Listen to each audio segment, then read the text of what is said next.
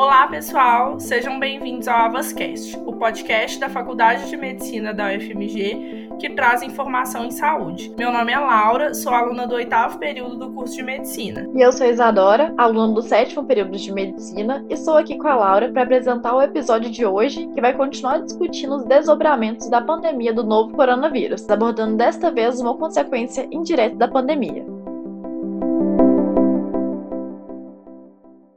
Sabemos que a situação de violência doméstica em que tantas mulheres se encontram no Brasil é grave há muito tempo, mas neste momento em que nos encontramos em isolamento social devido à pandemia de Covid-19, essa situação tem se agravado.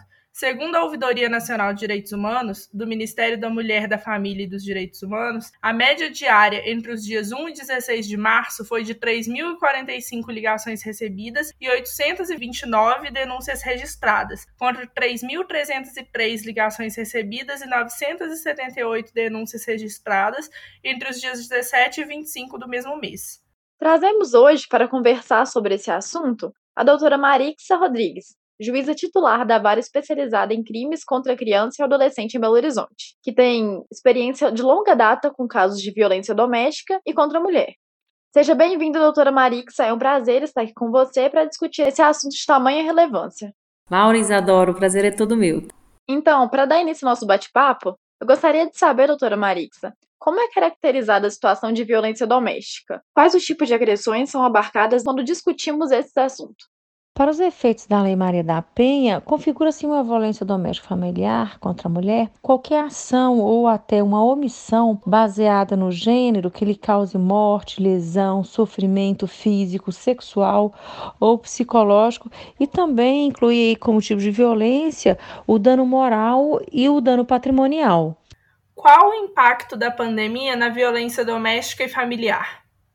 Essa pergunta ela traz à discussão um problema bastante atual, porque dentre as recomendações da OMS destaca-se em especial o isolamento social como uma forma de evitar o contágio da Covid-19. Dessa forma, milhares de lares tiveram a sua rotina completamente modificada, né? Porque o casal que antes saía diariamente para o trabalho, ele se viu na obrigação de conviver um com o outro sob o mesmo teto quase 24 horas por dia. Somando a isso a presença dos filhos que estão ausentes das atividades escolares, forma-se aí um ambiente perfeito para o conflito familiar. E em tempos de pandemia, quais são os tipos de violência mais comuns que afligem as mulheres? Considerando o contexto de isolamento social já mencionado, né, e dessa maior proximidade, dessa maior convivência diária entre os casais e outros membros da mesma família, como por exemplo irmão, irmã, tios e, e sobrinhas, né, nós podemos afirmar aí que as violências domésticas elas começam com a violência psicológica com críticas depreciativas que baixam a autoestima da mulher, com xingamentos, ameaças, controle sobre os amigos e o uso de redes sociais da mulher, injúria difamação. Esse é normalmente o caminhar da violência doméstica. E daí parte e se evolui normalmente para violências mais graves, como violência física, traduzidos aí em empurrões, tapas, socos, chutes, puxões de cabelo, violência patrimonial, como por exemplo, rasgar roupa, quebrar celular e outros objetos, arranhar um carro, etc. E pode se evoluir ainda para a violência mais grave de todas, que é o feminicídio, que é a supressão da vida de uma mulher. Quais fatores de risco de violência estão presentes na situação de pandemia de Covid-19? Ao observarmos as diversas situações de riscos previstas no Formulário Nacional de Avaliação de Risco de Violência, adaptando aí para a situação de pandemia do Covid-19, nós podemos destacar as seguintes situações aí em relação ao agressor que são fatores que potencializam, ou seja, aumenta a possibilidade da violência. Nos casos, por exemplo, que o agressor faz uso de bebidas alcoólicas, drogas ou medicamentos controlados, agressor que já tenha tentado suicídio ou até falado né, em suicídio, aquele que está em dificuldades financeiras, desempregado ou com dificuldades de manter-se no emprego. Podemos também citar os casos quando o agressor já agrediu seus filhos ou outros familiares, amigos, colegas de trabalho, pessoas desconhecidas ou até animais. Então, são essas as circunstâncias que permeiam aí o aumento de risco de violência doméstica, olhando-se sob a ótica do agressor. E olhando as situações que permeiam a vítima, né, tem-se também algumas situações que podem identificar eventual risco, como por exemplo é, o fato da mulher ter se separado recentemente, ou então se ela é dependente financeiramente do agressor. Se algum dos ouvintes, das ouvintes estiverem é, em alguma das situações ou conhecer alguma mulher que está em uma das situações, sugere-se que ela né, tenha uma conversa, um aconselhamento com essa pessoa para é, tentar fazer com que essa pessoa se enxergue em um contexto de violência doméstica com uma grande possibilidade de, de fato, vir a ser agredida. Existem equipamentos de proteção do Estado para a mulher que reporta ser vítima de violência doméstica? Quais medidas protetivas podem ser aplicadas em favor da mulher em situação de violência doméstica? Constatada a prática de violência doméstica familiar contra a mulher, nos termos da lei, e acionado, logicamente, o sistema de justiça, o juiz ele pode aplicar de imediato ao agressor, em conjunto ou separadamente, várias medidas protetivas de urgência. Entre elas, a suspensão da posse ou restrição do porte de armas, no caso né, de ser um, um autor com porte legal de armas, o afastamento do lar, domicílio ou local de convivência com a ofendida. Essa aí é uma das medidas mais comuns que são aplicadas Há a proibição também de algumas condutas, por exemplo, a aproximação da vítima de seus familiares, o contato com a vítima ou com seus familiares por qualquer meio de comunicação, né? a, fre a, frequência, a proibição à frequência a determinados lugares, a fim de preservar a integridade física ou psicológica da ofendida. Também tem ah, medidas mais gravosas, como a restrição ou suspensão de visita aos filhos menores, a prestação de alimentos provisórios ou profissionais, ou a obrigação do comparecimento do agressor a programas de recuperação e reeducação. Essa aí é uma medida que tem um caráter pedagógico, né? E também o acompanhamento psicossocial do agressor. Todas essas medidas, como eu disse anteriormente, elas podem ser aplicadas uma delas ou várias delas, né? O que vai demandar é uma análise de cada caso para se verificar quais medidas melhor estarão protegendo a vítima de uma possível agressão. A quais sinais o profissional de saúde pode se atentar para identificar um caso de violência doméstica nos serviços? E qual a melhor forma de abordar e acolher a mulher vítima de violência doméstica? É muito importante a sua pergunta, considerando que vocês aí são estudantes de medicina. E nós sabemos que a proximidade entre o profissional e o paciente, ela é uma característica peculiar aí dos atendimentos dos profissionais de saúde. Desse modo, vocês devem ficar atentos a lesões corporais leves e graves no rosto, seios, pescoço, braços e pernas compatíveis aí com socos, esganaduras, tapas, chutes, etc. Alguns tipos de lesões na vagina e ânus podem ser indicados indicativos, por exemplo, de violência sexual. E temos também, vocês têm que dar atenção aí também às doenças psíquicas, como pânico, depressão ou tristeza profunda, que podem ser aí indicativos de que a paciente, a mulher, seja vítima de uma violência doméstica. Vocês, enquanto profissionais de saúde, tem uma grande importância na orientação e no encaminhamento dos casos de violência doméstica. O ideal é que, se durante o atendimento o profissional suspeite que a mulher paciente tenha sido vítima de violência doméstica, é que a encoraje a denunciar a violência e a buscar ajuda junto a uma delegacia especializada de combate à violência doméstica. E se perceber o profissional que essa paciente não está encorajada para isso, que ela seja orientada a conversar sobre o problema com seus familiares e amigos. O que nós não podemos tolerar passivamente é que essa violência doméstica persista e se reitere sem fazer nada, né? Porque ela é um grave problema, constitui uma violação de direitos humanos e todos nós temos um grande papel, precisamos nos unir contra essa verdadeira pandemia. Neste momento de isolamento, com os casos de violência contra a mulher aumentando e a orientação sendo permanecer em casa pelo maior tempo possível e sem contato próximo com terceiros, como orientar as mulheres a lidar com a situação de violência em suas casas, considerando os diversos cenários e gravidades em que essa situação pode se apresentar? Em tempos de isolamento social e com uma maior permanência dentro de casa, houve uma maior aproximação entre os vizinhos que acabam por se inteirar mais do que acontece no apartamento ou na casa ao lado, né? Por isso, tanto a vítima quanto qualquer pessoa ela pode denunciar um caso de violência doméstica através da Central de Atendimento à Mulher pelo Disque 180, que atende 24 horas por dia, de segunda a domingo. Lembrando aí a todos que o sigilo do denunciante ele será mantido, né? E sugere-se à vítima de violência doméstica que abra as janelas da casa, que grite por ajuda, que corra para casa ou apartamento do vizinho para buscar essa ajuda e como já disse, ligue no Disque 180 ou acione a Polícia Militar no 190. Sabemos que um recurso muito importante para as mulheres em situação de violência conseguirem se desvencilhar do lar em que essa situação se manifesta é uma rede de apoio consolidada.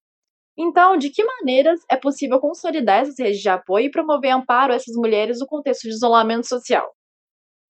É muito boa a sua pergunta, Isadora. A gente tem que lembrar que a primeira rede de proteção ela é formada por pessoas mais próximas à vítima, como por exemplo sua família, seus amigos, seus vizinhos. Embora essa rede seja uma rede informal, ela é uma rede extremamente eficiente, porque todos nós sabemos que a maioria das pessoas, ou seja, 90% das pessoas de todo o país, eles sabem que se ligar 180 e 190 vai chegar um socorro para a vítima, porque as pessoas conhecem a Lei Maria da Penha Ainda que seja de ouvir dizer, né? Agora essa rede de proteção formada por essas pessoas próximas à vítima, ela se segue a uma rede oficial de proteção que é aí constituída pelas delegacias especializadas de violência doméstica, pelos juizados de violência doméstica, Ministério Público, Defensoria Pública, Polícia Militar, bom, enfim, centros de referência e diversos outros órgãos públicos e organizações da sociedade civil, né, que todos se unem aí nessa justa causa. Aqui em Minas, por exemplo, é, também faz parte dessa rede de proteção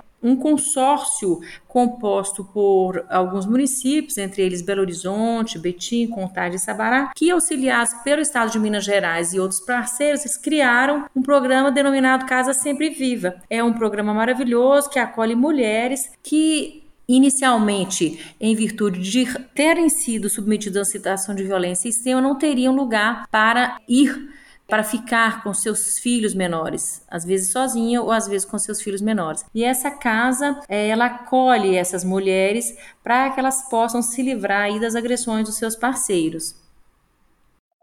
Interessante saber essas informações essa rede de proteção realmente é muito importante, né? E acaba que as pessoas que são mais próximas têm muito papel nesse sentido de proteção, de acolher essas mulheres. E todos esses serviços aí contribuem muito para ajudar nessas causas. Exatamente. O importante é que qualquer mulher que esteja em uma situação de violência doméstica saiba que ela nunca está sozinha, né? Ela vai ter sempre pessoas próximas a ela, familiares, amigos, vizinhos e, além da sociedade civil, a sociedade civil organizada, órgãos públicos à sua disposição. Doutora Marixa, nesse momento agora de isolamento social, esses dispositivos de proteção, eles estão funcionando da maneira usual ou tem alguma maneira específica para acioná-los? Algum mecanismo diferente sendo implementado? Como que está isso agora? É importantíssimo as mulheres que estejam em uma situação de violência tenham a plena consciência de que toda a rede de proteção está funcionando normalmente nesse momento agora da pandemia. Então a mulher não precisa se sentir intimidada, achar que em virtude da pandemia os órgãos estão é, fechados ou, ou com um atendimento diferenciado. A delegacia especializada em proteção à mulher está aberta é, para receber denúncias e a justiça está aberta para é, conceder medidas protetivas ou para, é, como eu já disse anteriormente, prorrogar medidas protetivas inicialmente que tenham sido inicialmente concedidas e cujo prazo já tenha vencido. Então, todo o mecanismo, os mecanismos de proteção estão em pleno funcionamento. Entendi. Ótimo, então. É muito importante isso para todas essas mulheres. E como é que está a situação, assim, está demorando para esses atendimentos serem feitos ou estão ocorrendo normalmente? Não, o atendimento ocorre normalmente. A mulher se dirige a uma delegacia, a delegacia especializada, lá é onde é confeccionado o boletim de ocorrência. Se tiver sinais de lesão corporal, dependendo da violência que foi praticada contra ela, ela é encaminhada ao Instituto Médico Legal para que seja feito exame de corpo de delito e a autoridade policial pede ao juiz, pleiteia ao juiz as medidas protetivas em favor dessa ofendida. Entendi, vamos saber disso. A pandemia de Covid-19 também gerou algum impacto sobre a violência sexual contra crianças e adolescentes? E como está o funcionamento dos serviços de proteção das crianças e adolescentes? A nossa unidade judiciária ela é especializada no atendimento de crianças e adolescentes vítimas e os crimes que predominam são os crimes contra a dignidade sexual. Ou seja, 90% dos crimes que cuidamos são estupro de vulneráveis. Considerando que a maioria desses crimes eles são praticados por pessoas próximas da criança ou do adolescente no âmbito da sua unidade familiar, por certo, o confinamento ele é um fator que pode estar contribuindo para o aumento desse tipo de violência. Todavia, contrariamente, o que nós estamos vivenciando na prática é uma preocupação preocupante redução das denúncias. Isso pode estar acontecendo, por exemplo, pela dependência financeira da mãe, da criança com o violador, que muitas vezes prefere ignorar o que está acontecendo ou então pelas próprias dificuldades e por acreditar que a justiça não esteja funcionando. Por certo, quando passar o isolamento, pode ser que essa demanda represada, né, ela venha a ser denunciada ao sistema criminal de justiça. É, mas é preciso que todos saibam que as delegacias especializadas e a justiça não estão parados. As denúncias elas podem ser feitas pelo Disque 183 ou na DEPCA, né, que é a Delegacia de Proteção à Criança e ao Adolescente, que funciona de segunda a sexta, de 8h30 às 18h30, na Avenida Nossa Senhora de Fátima, número 2175, no Carlos Prático. Carlos Prates. Fora desse horário, o atendimento é feito na delegacia de plantão. É especializado no atendimento à mulher, à criança e ao adolescente, é na Avenida Barbacena 288, no Barro Preto. Bom, com todas essas informações e essa discussão que a gente fez hoje, esse episódio fica por aqui. Muito obrigada pela presença e atenção, doutora Marixa. Agradeço também aos nossos ouvintes pelo tempo e audiência. Espero que tenham aproveitado esse episódio do Avascast. Até o próximo episódio. Eu que agradeço o convite, foi um prazer estar aqui com vocês, Laura e Isadora, e deixar aqui né, o recado para todos que tenham conhecimento de mulheres que estejam aí é, em situação de violência física ou psicológica e aí de violência doméstica, que não se calem, que denunciem e que procurem ajuda, porque os poderes constituídos estão aí para auxiliá-las e darem a devida proteção. Muito obrigado, um grande abraço a todas. Avascast, o podcast que pensa na saúde. Esse episódio foi produzido pelo Avas 21, um projeto da Faculdade de Medicina da UFMG, e foi coordenado pela professora Rosália Moraes Torres, apresentado por mim, Laura Parreiras, e pela Isadora Ventura, com a convidada especial doutora Marixa Rodrigues, e teve a colaboração do Centro de Comunicação Social da Faculdade de Medicina. Foi editado por Hugo Couto e também contou com a colaboração dos acadêmicos Alice Lana, Álvaro Luca, Helena Raquel, Gustavo Gustavo Monteiro, Samuel Morelli e Samuel Rosa.